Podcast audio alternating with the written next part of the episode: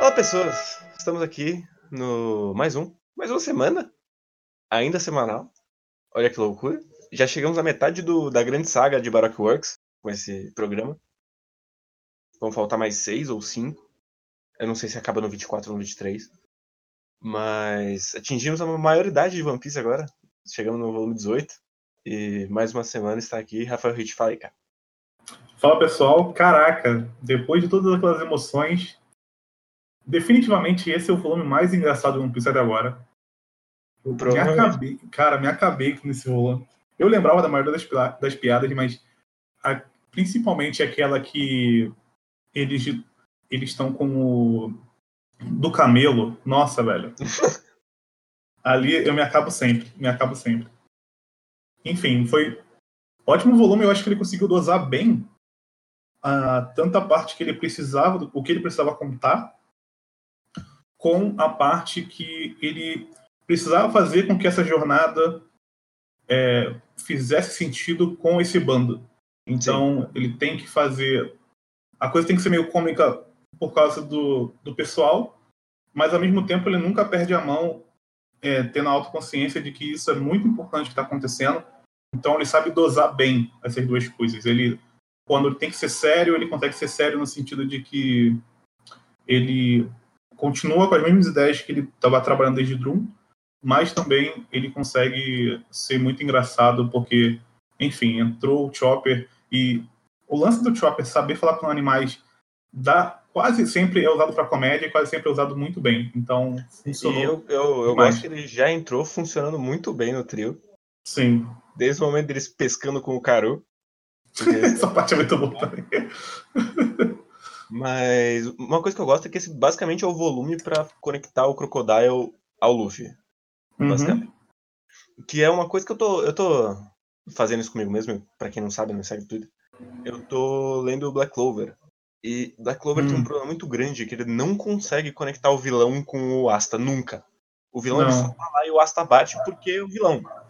Não, não existe uma conexão de por que, que ele tá fazendo isso. Ele tá fazendo isso porque ele é o protagonista.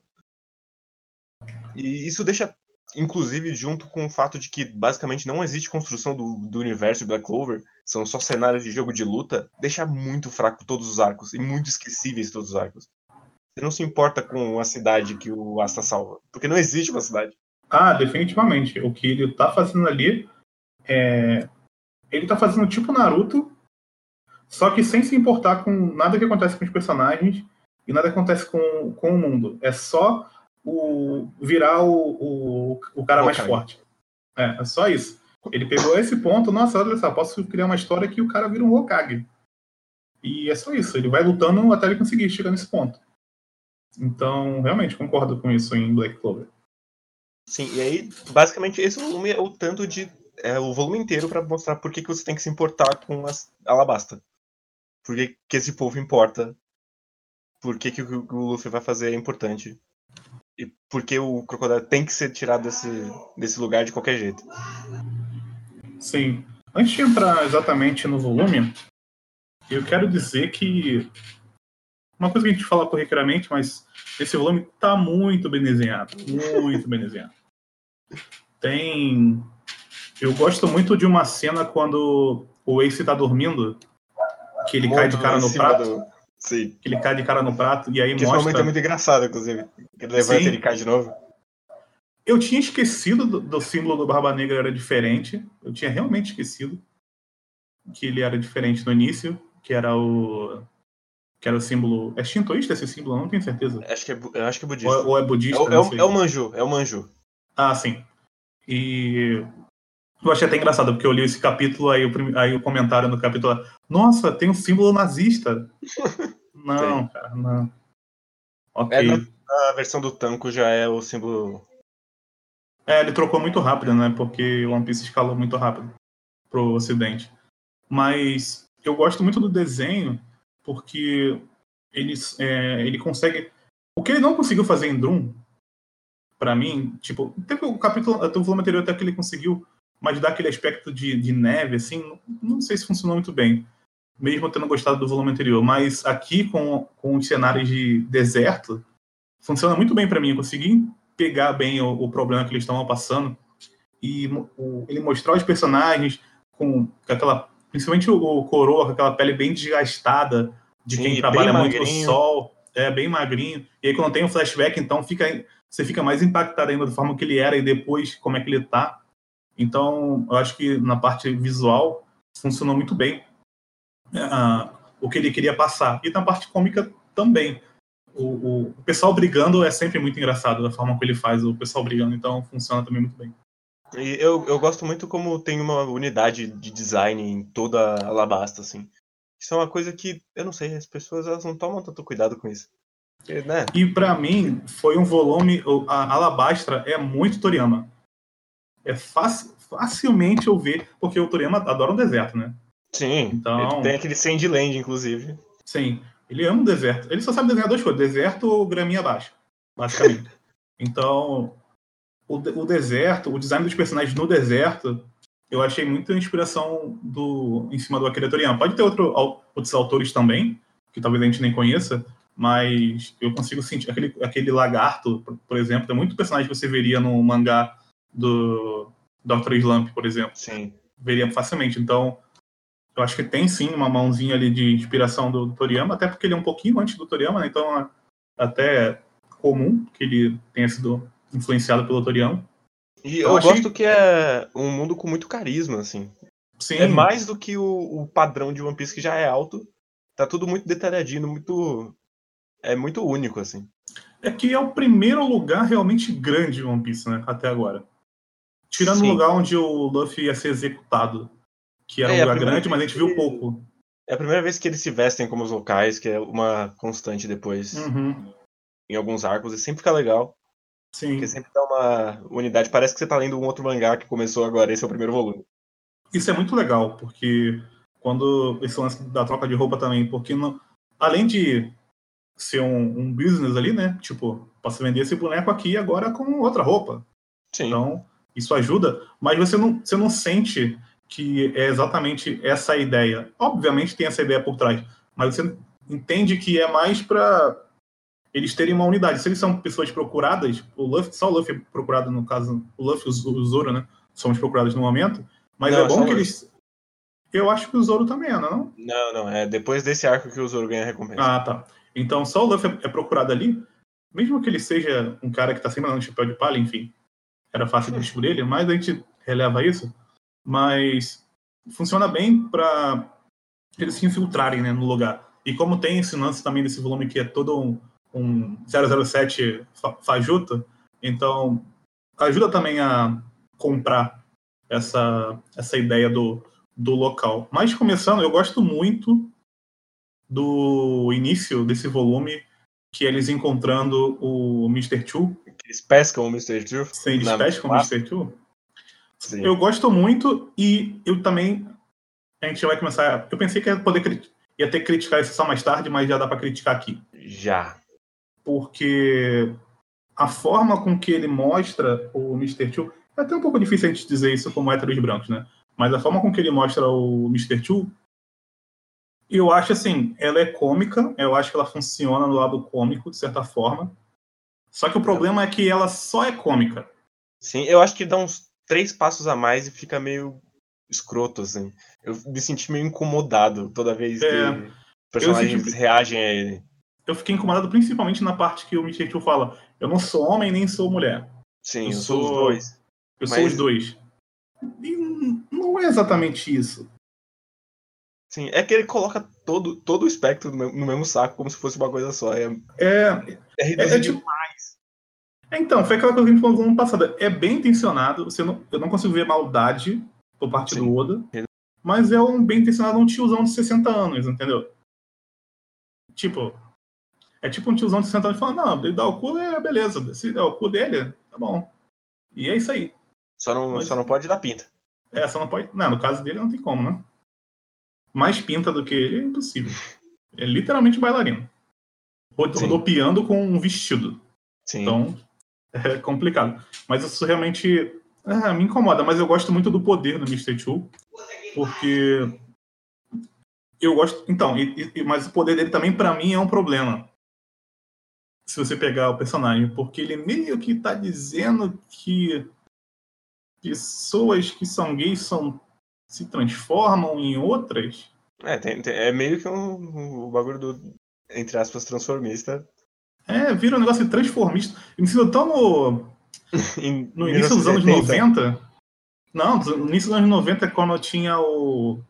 Essa você não vai pegar porque você é muito novo. Mas antigamente, na, na TV, tinha o. Tinha um, um, Não era na TV, era num lugar, era o baile escala gay. E nesse escala gay tinha os caras que. Tinha, tinha muito drag queens e tal.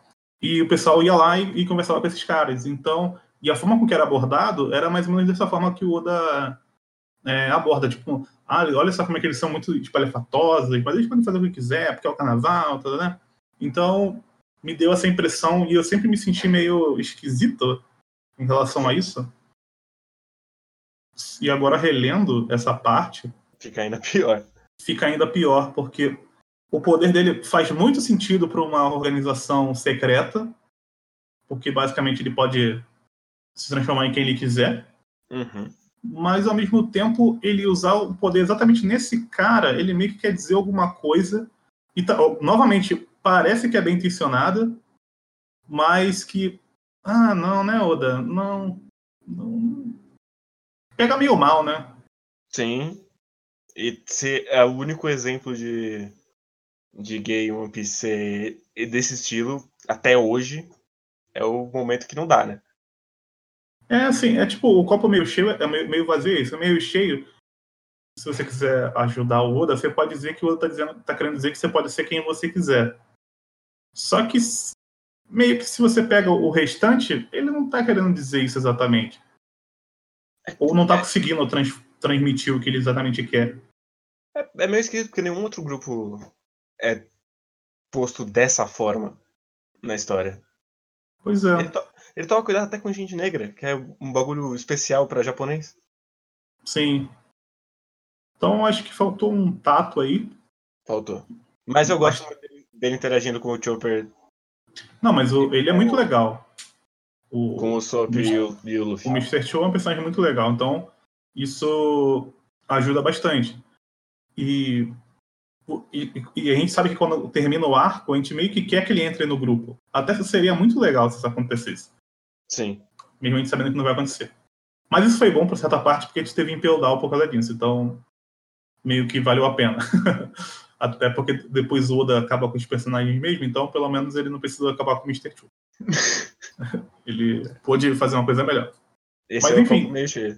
Mas é, aí, a gente, ainda nesse momento do, do barco, a gente tem a cena maravilhosa, página dupla deles com o, o braço enfaixado. Que ah, muito boa. Muitos momentos depois. Sim, sim. Então, eu gosto muito dele ter introduzido isso também agora, porque foi um lance que eles meio que se tocaram, né? Tipo, esse cara aqui é Primeiro tem a piada muito boa quando eu vi esquecendo completamente todas as partes físicas do Mr. Chu, que era exatamente o cara que estava na frente dela. Sim. E ela não, não se lembrando que era ele. E depois tem essa parte que é muito legal. Porque, assim, se, se fosse um autor mais fraquinho, ele ia só colocar e não mostrar que colocou para fazer um haha. Vocês viram que eu adicionei uma faixa no design de todo mundo, escondido? Porque estava aqui o tempo todo. Sim. Mas não, ele, ele mostra, ó, eu tô colocando aqui na sua frente a faixa, tá vendo? Beleza. Depois eu volto nisso. Sim. E aí quando eles partem, quando já, já passa pro próximo capítulo, que aí já é basicamente, basicamente é um capítulo do... Do Ace. Do Ace. E eu gosto Sim. muito desse capítulo. Eu, eu, gosto muito como ele é cheio de personalidade em um capítulo. Porque... Eu gosto muito primeiro porque eu sou muito fã do design do Ace. É é muito Talvez bom. seja o design que eu. Não sei se é o design que eu mais gosto de One Piece, mas facilmente é um dos que eu mais gosto. Eu gosto muito da tatuagem escrita errada, com risco no S. Sim. Maravilhosa. Eu gosto, eu gosto muito do chapéu do Ace também, que tem uma carinha feliz e uma cara triste. Eu gosto, cara, ele é basicamente tudo.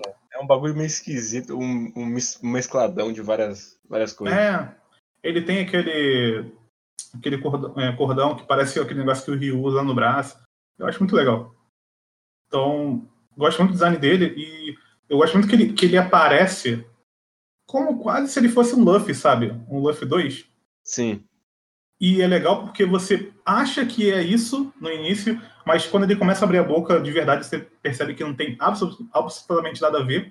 E os próprios personagens é, verbalizando, fala, cara, não é possível você ser irmão do Luffy. Essa cena é maravilhosa também. Caralho, milagres acontecem. Uma pessoa tão agradável é irmã do Luffy. então, Eu esperava assim, alguém mais egocêntrico do que ele. Nossa, é. E, e, e, é legal você ter tocado nesse ponto do egocêntrico, porque o, o que o Ace veio conversar com o Luffy é exatamente o contrário do que o Luffy quer. Sim. Porque ele vem chamar, ah, vem ser aqui o, um dos subordinados do Barba Branca para a gente poder fazer ele se tornar o maior pirata do mundo. E ele vai lá fazer o pedido sabendo que o Luffy não vai aceitar. Então meio que ele foi lá para entregar o Vivicard. E, pra... e ainda hum. dá mais uma plantadinha no Barba Negra. Porque ele tá Sim. tá com aquela, aquela dívida de honra de porque ele precisa lidar com o Barba Negra. É, eu gosto que ele tá trabalhando na tangente, né, com o Barba Negra. Ah, o Barba Negra destruiu o, o Drum, aí agora ele tá sendo perseguido pelo, pelo Ace. Então, tá criando um certo burburinho em cima do nome do Barba Negra, que o próprio nome dele já vai criar um certo tipo de expectativa, mas Sim.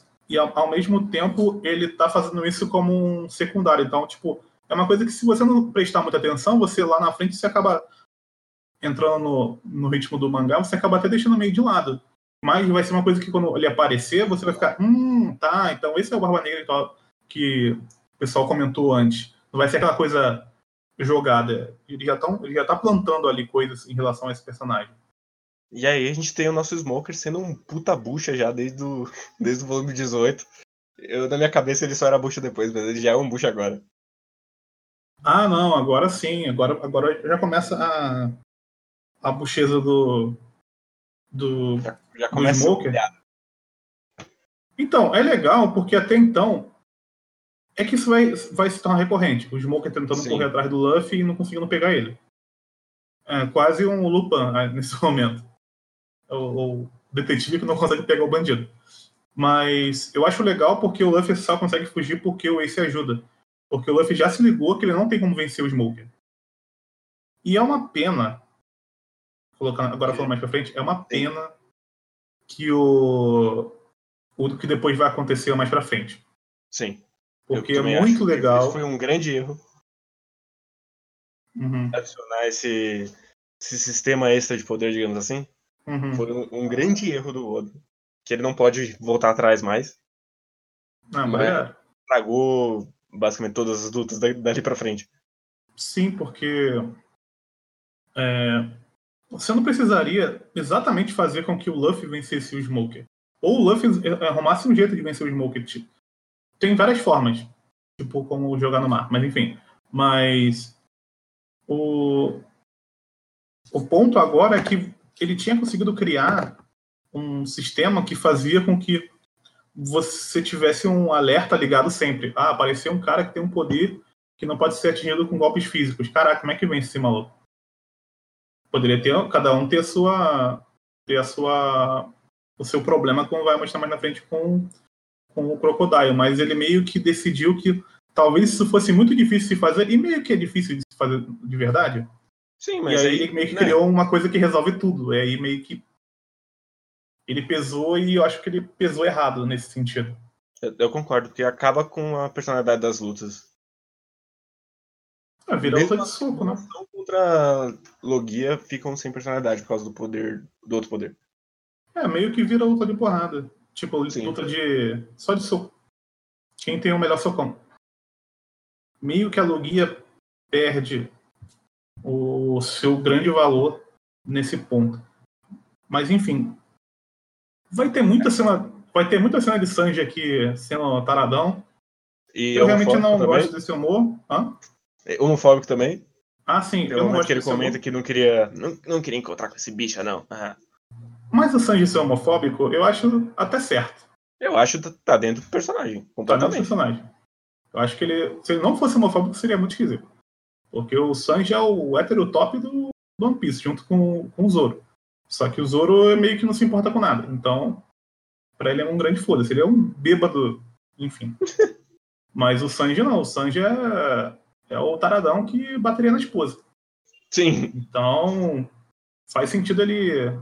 ele não, esse porra aí de viado, sai daqui. E é legal é. que o, que o Sanji não se encontra com ele, né? Sim, que vai virar um momento maravilhoso, provavelmente o volume que vem já. Sim. Então meio que ele. Hum, fala. Eu vou, ia trocar de assunto. Não, pode trocar. É que eu ia falar que eu gosto muito da apresentação do Spiders Café. Que é o momento western deles chegando num bar sem nome. E aí tá ah, balançando, balançando a plaquinha, o bichinho aparecendo e o, a música tocando.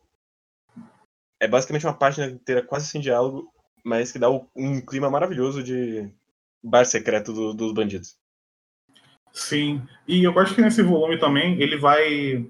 Ele aproveita para fazer várias coisinhas que vão reverberar mais para frente. Tipo, o Caru sendo enviado para é, mandar um, um negócio lá pro mandar um zap. obra tem a, a, a. Caraca, esqueci o nome dela. Da Miss. Ai, caraca, esqueci o nome. Da Robin, nossa, esqueci o nome. Da Robin é... também mandando, mandando cartinha pro pessoal através do, daqueles bichinhos lá do mar, do, da areia. Então, assim, tem, tem várias coisas acontecendo. E o, e o Oda, ele não faz isso, tipo, cada coisa dessa virar um grande acontecimento. Ele vai só jogando e você meio que tem que ir juntando essas peças, que eles estão fazendo coisas ali, mas esse mundo está se movimentando, o mundo não parou por causa disso. E também tem que ficar meio ligado com o tempo, né?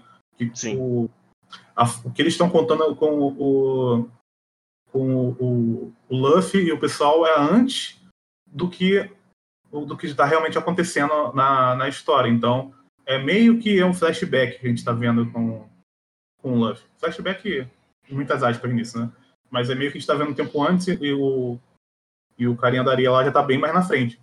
Só uma coisa muito triste é que eu gosto tanto mais do, do design da mina que é a parceira do Mr. One, antes dela se revelar parceira. Nossa, o design dela é. Ai, Oda, por quê? Que ela com a bandaninha e o óculos é muito melhor do que depois que ela vira uma. Ela vira um cosplay de, de Madonna. É, não, é, realmente não. Tipo, ah, não, na minha, na minha vida normal eu sou uma, uma mocinha dona de loja, mas quando eu me transformo, e aí, tá. Ela vira um personagem de Eduardo Montesouro. Então. De, de, fato. Sei lá, também não, não gosto muito dessa ideia, não. A gente tem o momento maravilhoso dos, dos do Gong, lutando contra o Luffy e eles se tornando. Ah, cara, muito legal, cara. Essa parte Eles é muito legal. Quebrando a cara do, do Sop.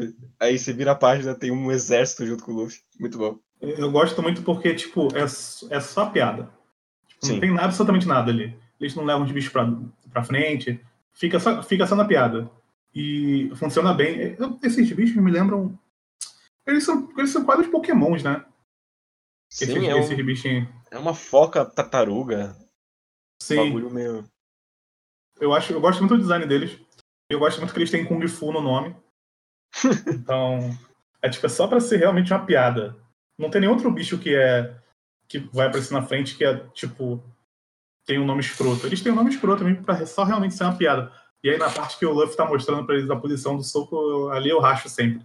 Acho muito Sim, bom essa piada. E eu gosto que enquanto isso tá acontecendo, tá rolando uma contextualização do, do porquê que tá não chove, porquê que não sei o quê. É, mas é muito, muito natural, assim, né? Tipo, ah, agora vamos parar aqui e fazer um diálogo expositivo. Sim. Por favor, sente que vai ser chato.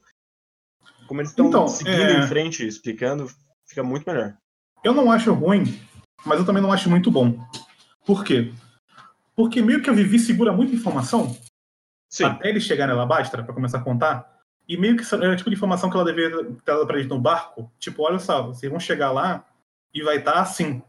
Entendeu? meio que para mim faz mais sentido do que ela começar a contar enquanto eles estão no lugar. Meio que tudo isso é para chegar num ponto pro Luffy meio que para acontecer alguma coisa lá em Alabastra já para ter essa quebra dele do com a Vivi. Mas eu meio que acho é, uma exposição necessária, não tinha como ele não colocar isso, mas eu acho que o momento talvez não fosse não é um momento que faz mais sentido para mim. É eu não sei, eu ia ficar meio. É, tipo, eu entendo no conceito de pessoas normais faria sentido no barco. Mas ficar isso antes ia quebrar o ritmo de outra coisa que tivesse acontecendo. Se, tipo, no meio do barco você falar, ah, by, by the way, tem um pó mágico que faz chover, tá? Ia ser meio. Tá? Eu não, não tenho o contexto de o que acontece no lugar que não chove ainda. É, então, por isso que eu falo que contar esse, se falei, contar esse alabastra ajuda de certa forma, mas talvez o Oda colocou mais na frente porque ele queria que você se ambientasse no lugar e ambientado essa história faria mais sentido. Eu até concordo com isso. Mas pensando logicamente, meio que eu, eu gosto e não gosto. Mas como a história ela é muito rápida, eu gosto porque o Oda conta essas histórias muito rápido, ele não fica enrolando. Sim. Então ele parou um momento e falou: olha só, tem, teve esse problema da chuva, e por isso está acontecendo isso aqui nesse lugar. Na verdade, a gente vai saber que nem foi só isso, depois tem outras coisas para aquele lado estar daquela forma. O que é uma das maiores filhas da putagem de One Piece. Porra, sempre quando chega nesse momento eu fico puto. Porque vai se fuder, Crocodile. Mas enfim. Mas enfim, quando ele. Forma como contar isso. Não sei. Mas eu gosto muito do carro do Crocodile. Que é uma tartaruga, uma tartaruga fumante? Fumante com chapéu e Sim. puxando um carro que saiu de Dragon Ball Z. Esse aí é. Esse é o carro, nossa, é muito carro do Toriano. O, o carrinho de três rodas. O que nem. Eu acho, eu acho muito engraçado porque, porque ele é um carro todo é, é mecânico, mas aí ele é puxado por uma tartaruga. Eu acho muito bom esse. esse eu, acho eu essa página dupla maravilhosa. Não, muito boa. Uma das melhores pra mim, inclusive. Sim, no... é tipo. Eu, eu, eu sinto que não tem nenhum outro arco dentro de One Piece que tenha tanto momentinhos de carisma do, do ambiente, assim. Uhum. Acho que talvez o próximo que fique perto disso seja o Water 7. Não, nem é. Enes Lobby como um todo, mas só o Water 7. Então, Water 7 pra mim tem bastante personalidade e o Oda gasta bastante tempo nisso de Water 7 pra mostrar o lugar. Então, concordo. Mas eu acho que a Alabasta ainda tem mais personalidade mesmo. A gente tá mais é, engajado com, com a Alabasta, porque a gente já conhece Sim. Vivi, sabe tudo o que tá acontecendo lá. Então, acho que você fica mais, mais por dentro. E o, o Water 7 é mais um.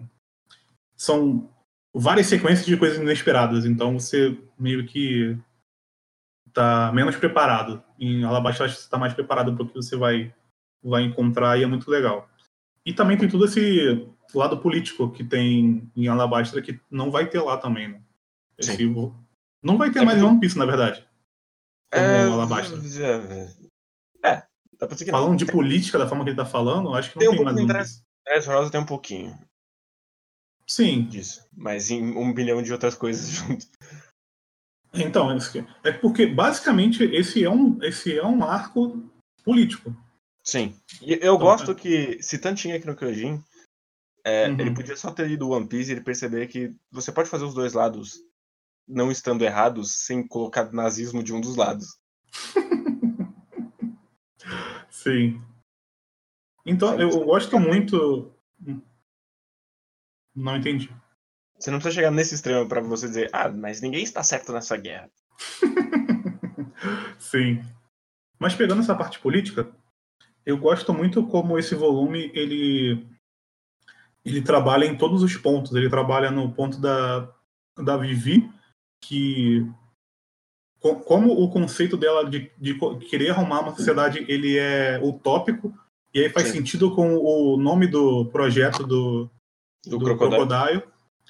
E aí mostra também o Nefertari nesse, nesse, nesse ponto, que ele é um cara que sabe que, que, que meio que o Oda está dizendo que ele é um bom, um bom administrador, porque ele sabe que ele não tem exatamente poder para fazer tudo o que ele quer fazer. Não é como se ele fosse um. E aí faz contraste com o Drum, né? Que é o cara que achava que poderia fazer qualquer coisa porque ele era o rei. Sim. Então ele, ele tem a cena que o, o Koza vai lá falar com ele, e aí o. Ele fala, não, a gente vai então ajudar vocês e tal, dar dinheiro. Aí o cara fala pra ele, mas cara, se você der todo o dinheiro, não vai ter como resolver. Aí ele fala, ah, não, mas a gente dá nosso dinheiro. Então meio que dá uma intenção de que é, não é assim que se sustenta também a sociedade.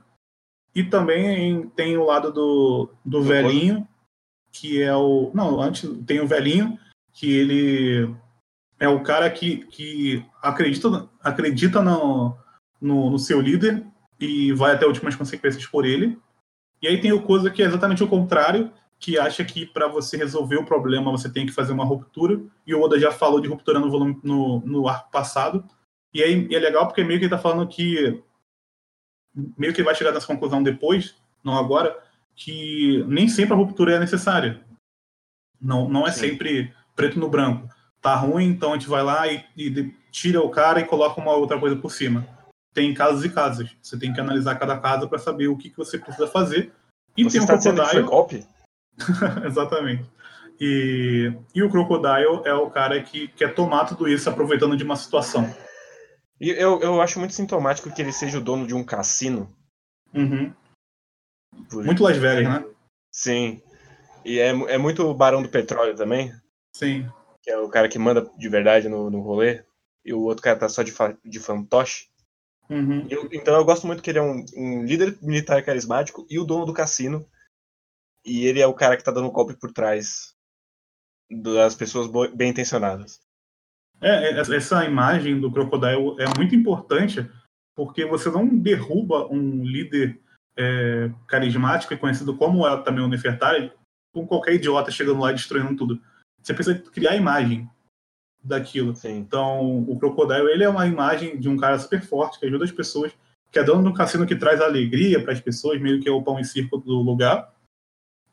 E ele está criando uma imagem dele pouco a pouco, mostrando que ele pode ser alguém melhor. E ele nunca deu ideia para ninguém do que ele quer de verdade. Então vira um negócio muito político mesmo. Tipo, no, Aquele, o Sérgio Ao Moro, tempo né? que ele vai, ele vai destruindo a reputação do, do Cobra pelo, pelos, pelas beiradas. É, é quase Sérgio Moro. Tipo, não, não tem nada político não, o cara não é político não. Aí, na primeira, na primeira oportunidade, ele virou super-ministro. Então, é uma coisa meio que, que assim, tipo, é, você precisa criar identidade, uma identidade forte. Não que ela seja certa nem que ela seja errada, ela só precisa ser forte e as pessoas comprarem ela para que você, pode, você possa conseguir convencer a população de que você é, você é a pessoa certa para fazer tal coisa. E aí meio que elas vão dizer para você, elas vão meio que aceitar tudo que você faz. Nossa, parece Brasil, né? Porra, e... esse truque aparecia Brasil.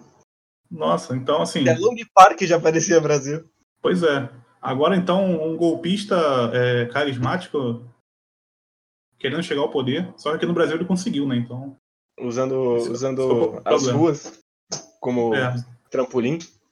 Exatamente. E, então, e, e, aí tudo isso se junta com o, a diminuição da popularidade do Cobra por causa do lance lá da, da chuva. E, e aí ele usa essa, essa parada que ele usa da chuva é muito boa. Sim. Porque, porque, é um bagulho que tem, ninguém tem controle, mas é exatamente por ninguém ter controle que é o mais fácil de controlar. E é legal porque o, a imagem dele tá ligada à chuva, que falam que é o milagre do rei, né? Então é meio que ele era muito popular também, porque as coisas funcionavam muito bem, tudo chovia, onde tinha chovido, todo mundo estava, mesmo morando no deserto, estava todo mundo estabelecido, e aí ele coloca o negócio da, da chuva e o que desestabiliza o reino é isso. É o que, é o que trazia, é o que trazia o nome dele na coisa, foi utilizado contra ele para desestabilizar o reinado. Então funciona muito bem. Sim. É, é, tipo, é muito engraçado o quanto é uma narrativa madura dentro de One Piece. Principalmente uhum. considerando que a gente faz o Vigilância Sanitária e a gente comenta de muitas histórias que são sobre, sobre reinos e nenhuma delas consegue escrever um terço disso. Não consegue nem dizer como é que funciona o reino, né? Não, porque é, é só um grande. Ah, ele é muito mais forte, então ele é o líder. E foda-se. Não é assim que funciona nunca a política não é feita pelo mais forte. Mesmo se você queira fazer o rei da selva, não. Você precisa ser influente de alguma maneira. Eu fico até impressionado como é complexo isso, se você pensar que é um que é um mangá voltado para o público juvenil.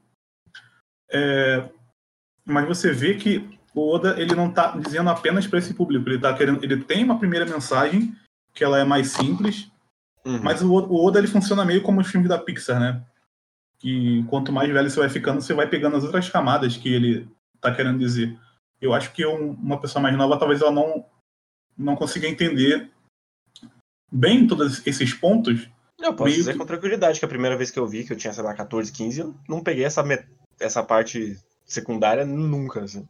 Então, assim, conforme você vai cavucando e você tendo mais conhecimento normal da vida e também, se você for estudar alguma ciência humana, isso vai te ajudar bastante também, que o Oda ele vai cavucando bastante e é até é interessante você pegar porque o Oda ele não parece ser do jeito que ele escreve, ele não parece ser um cara assim. Às, às vezes eu acho que as pessoas pintam o Oda como muito progressista e eu acho que às vezes ele não é tanto assim. Ele meio que quer, mas acho que ele não não é tanto assim como as pessoas gostam de pintar ele. Eu acho Talvez que ele é um cara japonês. Mas é, mas aí chegar nesse ponto, mas para um japonês, pelo que a gente conhece, principalmente Shonen Jump, é uma coisa assim bem diferente, sabe?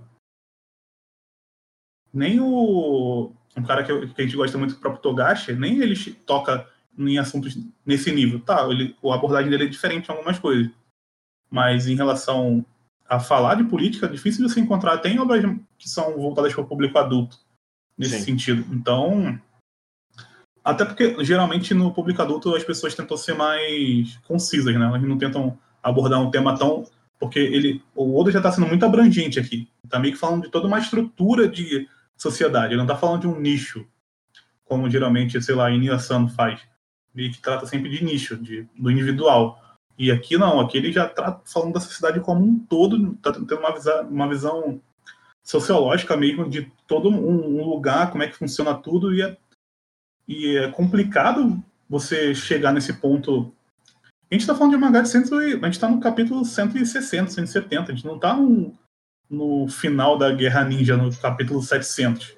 Ainda então, bem. tipo, a gente está bem, bem no início. Para Shonen Jump, um mangá de sucesso, ele tem pelo menos seus 500 capítulos no geral. Então, tipo, ele não está nem no primeiro quarto da história e já está colocando coisas assim bem bem bem focado assim no que ele quer dizer mesmo com com o que ele pensa sobre as coisas.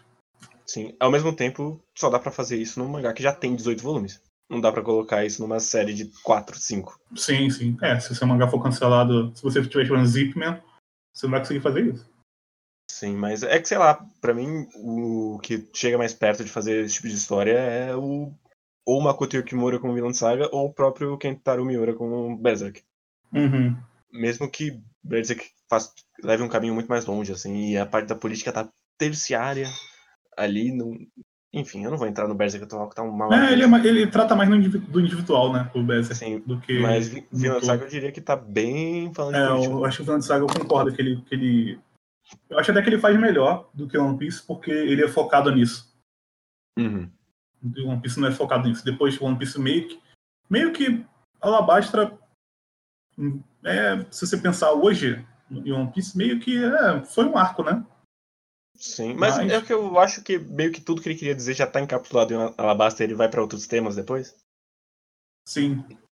O que me deixa meio triste porque ele abre muito bem o lance dos estereobitos, mas ele nunca nunca foi a fundo no estereobitos. Sim. Como eu gostaria que ele fosse. Então, meio que Alabastra é se você quiser pegar uma coisa entender do que o Oda pensa sobre política, leia Alabastra mais para frente vão ser apenas lapsos. Em alguns pontos ele vai colocar outras coisas que ele acha, mas aí já vira uma coisa um pouco mais um pouco menor. Vai estar falando de sociedade num sentido menos abrangente do que um controle total. Então, mas, então a gente já vai caminhando basicamente para o final do capítulo. A gente tem o momento maravilhoso do capítulo deles viajando no deserto, que é uhum. maravilhoso, mas não tem muito o que dizer. Não, é só a risada. É só você ler. É só eles sendo roubados, maravilhoso. Depois ele Nossa, encontra... sendo... a, a, cara do, do, das gaivotas roubando com tipo, um cara de ladrão rindo. Nossa, cara, é muito bom. Mas a gente chega é... no, no, A gente já meio que comentou o tiozinho e o flashback do, do Koza, uhum. já tá nesse tema. Porque a gente chega no momento do Luffy dando um choque de realidade na Vivi, que é. Você não vai conseguir salvar todo mundo. Se você só se botar como a pessoa em risco. A gente tá aqui, a gente, você, não, você não tá sozinho nesse rolê. Mas. Você, você não precisa agir como se você ainda estivesse sozinha. Eu acho muito legal isso, porque primeiro ela nunca esteve sozinha, porque o cara sempre ajudou ela, né? O tiozão uhum. do, de peruca. Sim. Mas ela sempre se sentiu numa posição, e aí é, é um grande tapa na cara do que o Oda dá na, na Vivi, porque ele meio que tá dizendo pra ela assim, cara, você não vai conseguir resolver nada sozinha. Não é porque você é a princesa que você vai conseguir resolver chegando lá e falando com o pessoal, ó, ah, galera, porra, talvez lutar não seja tão não seja tão legal assim não. Legal assim. Para 700 mil pessoas. Então, tipo, e, e, é legal porque ela tem essa ligação com, com o Koza, porque, de certa forma, isso vai ajudar é, a, tra a, a, tratar outro ponto também, porque ela meio que, o flashback deles dois meio que é para mostrar que a Vivi ela estava conseguindo quebrar um pouco dessa coisa da realeza com, com os plebeus, que ela meio que Sim. quebra isso, eles até comentam exatamente isso no mangá já então, se conectando lá com o povo, é, comendo na, na casa da, da senhorinha. Sim. Então, de certa forma, ela é uma pessoa um pouco diferente já do que se esperaria de um, de um líder, mas ao mesmo tempo o Cobra também vai dizer, não, mas ela é muito boazinha e talvez tomar situações apenas é, pensando de forma emocional não ajude. E é, é uma verdade. Sim. Às vezes o cara que está lá na liderança tem que tomar uma decisão que vai ser mais difícil do que apenas não, você tem que ajudar aqui todo mundo porque porque todo mundo merece ou alguma coisa do tipo. Então, é meio que tem essa consciência de não ser tão utópico assim. Ela, com o que ele quer dizer. É um, ela é um bom, um bom governante para tempos de, de festividade, mas não para tempos de crise. Sim, então o Odo tem essa consciência de que ela tá certa. Em nenhum momento ele fala que ela tá errada, mas ao mesmo tempo ele consegue pensar que, mesmo estando certa, isso não é o suficiente para resolver os problemas do, de Alabastra. Então, o, o, o, Luffy tendo essa ideia, e eu gosto que o Luffy é muito objetivo, então ele fala assim: Cara, eu sei que tá acontecendo um monte de coisa, mas eu não me importo. Eu só quero espancar esse cara. Todo o resto, espancando esse cara vai resolver? Ah, vai resolver. Então eu quero, eu quero ir no ponto focal. É detonar esse cara, e aí não vai ter mais guerra, vai ter mais nada. É só detonar esse maluco aí. E Sim. é que tá certo. Mas eu acho meio meio otimista, assim. Esse, esse, é um problema que eu tenho com esse arco, mas é só mais pra frente, que é, é muito. É só o Crocodile. No, no final das contas, sabe? Que, tipo, uma hora que a engrenagem começa a girar, é muito impossível você parar ela. E, enfim, depois a gente vai chegar nesse momento, mas. Uhum. Eu, eu acho que é, é muito otimismo do, do Oda que as pessoas vão parar depois que começou. Ah, sim. É que é que eu acho que é uma coisa meio Battle Shonen mesmo. Ele abre uma. Ele fecha uma cortina, e aí quando ele vai abrir ela de novo, ele meio que abre já mostrando todos os segredos. E aí meio que as pessoas ah, se tocam, mas realmente, como ele coloca um número muito grande de pessoas, é meio que ele, o que ia acontecer na realidade seria que iam começar a criar várias pequenas milícias, né? Não ia Sim. todo mundo agora. Não, agora tá tudo certo. Mas Agora também tá esse pedido. Mas também o arco não ia acabar nunca, né? Então, como ele quer andar, meio que ele colocou isso como o ponto central. Eu não acho que é exatamente um problema, mas eu concordo que é otimista demais. O final seria um país estabilizado por anos. Mas, enfim. Sim, é. Aí o mangá, a gente teria ela abaixo até hoje, no capítulo 1000 quase. Ou eles só largavam o país estabilizado e vão embora mesmo. Sem tempo, irmão. Tem que buscar One Piece. Exatamente. Já, já fizemos o que a gente tinha que fazer, já batemos no, no, no Crocodile e é isso aí. Agora vocês se viram aí. Meio que ficou assim. Meio que fica assim depois, né? Sim, mas acaba com todo mundo muito feliz. É, isso mas enfim. É, não, é, não é o espaço. É o momento do. É um, é um show, né, no final das contas. Sim. Mas eu acho que é, é isso do volume 18. Não sei se tem mais alguma coisa que você queira dizer. Não, eu acho que a apresentação do Pozo é muito legal. Eu Sim. acho que é um faz sentido. É, as pessoas não, não, se tornam o que são do dia para noite. Meio que ele já tinha um impulso para ser uma pessoa que teria esse tipo de, de decisão. E tudo o que foi acontecendo meio que faz sentido ele ter se revoltado, principalmente que ele foi lá, ah, vou construir lá a cidade e tal, e aí a gente não vê exatamente o que vai acontecer, mas você consegue meio que imaginar o que vai acontecer no sentido de que ele começou a ficar sem água e todo mundo morrendo. Pô, eles pegam caveiras lá na, na, na cidade, é um monte de crânio Sim. lá. Então as pessoas estão realmente morrendo lá a ponto de virar de decompor já a ponto de ter se tornado já a caveirinha lá. Então, facilmente as pessoas se revoltariam com isso. E, e até a vontade o... e a esperança tem um limite. É, e o, até o próprio Toto lá, ele fala que não, ainda tem muitas pessoas que acreditam no, no, no rei, mas meio que ele está dizendo isso, mas uma porrada de gente já foi embora. A, a, os próprios rebeldes já foram embora. Então ele meio que está ali. Algumas pessoas ainda, acreditam, beleza, mas no geral, a cidade já acabou, a cidade já morreu.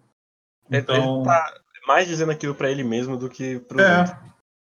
Meio que ele tá, é, meio, que ele tá tentando se, se, se animar com isso, né? Então, e eu acho uma cena muito bonita, a cena do quando o Luffy dorme dentro do buraco e aí depois o cara volta com um pouco de água, exatamente do buraco que ele, que ele fez e, e dá para eles. Eu acho essa cena muito bonita. Sim. eu, eu, eu, eu, gosto do momento do dele também levando o Luffy de volta para guardar ele no, no hotel. Sim, acho muito legal. Eu acho, eu acho o Toto ele é um, ele é um, um uma pessoa normal, sabe? Ele que, que uma pessoa que, que existiria de verdade. Sempre tem essas pessoas mais otimistas em relação às coisas. No geral, eu não seria essa pessoa, com certeza. Com certeza já teria, já teria me tornado um revolucionário junto com, com o Kosa. Mas tem pessoas que ainda conseguem acreditar. E meio que eu estou dizendo que é também a força dessas pessoas que ajuda com que a paz continue sendo mantida nos lugares. Porque se todo mundo se revoltasse, seria muito pior. Mas é, é isso, eu acho. Gostei muito do, desse volume e tô ansioso pro próximo já. Foi, esse volume foi quase tão bom quanto de dois, dois programas atrás. Uhum. Quase. Então vamos ver aí se talvez nos próximos cinco a gente consiga chegar no derradeiro melhor volume de One Piece barra 2. é, eu tô, tô confiante que quando todas as peças se, se encaixarem, a gente vai ter um volume muito bom. Porque eu acho que por enquanto ele vai ainda ter que desviar alguns pontos para poder juntar tudo. Até porque ele apresentou bem pouco algumas coisas, né? Então, agora eu acho que a partir desse volume, do próximo volume, acho que eles vão começar a andar de verdade. Mas eu espero pelo menos um ou dois volumes da coisa um pouco mais devagar. E aí ter a parte final do, do arco, que deve ser tiro, porrada e bomba mesmo. Sim, mas então é isso. Tem sessão Pedro Monteiro? Não, dessa vez, infelizmente, nosso querido Pedro Monteiro não nos enviou e-mail, que é um erro. Deveria ter sessão aqui.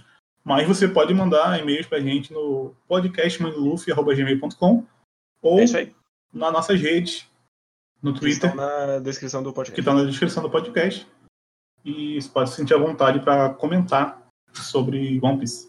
Exatamente. Então, esse programa aqui também ficou com quase uma hora. Lamentável. é, Acho que ela baixa vai ser difícil. Volta. É isso aí mesmo. É, eu espero que a gente chegue na, na barra da uma hora e meia. Vamos manter. Mas então, até semana que vem, pessoas. Tchau! Valeu!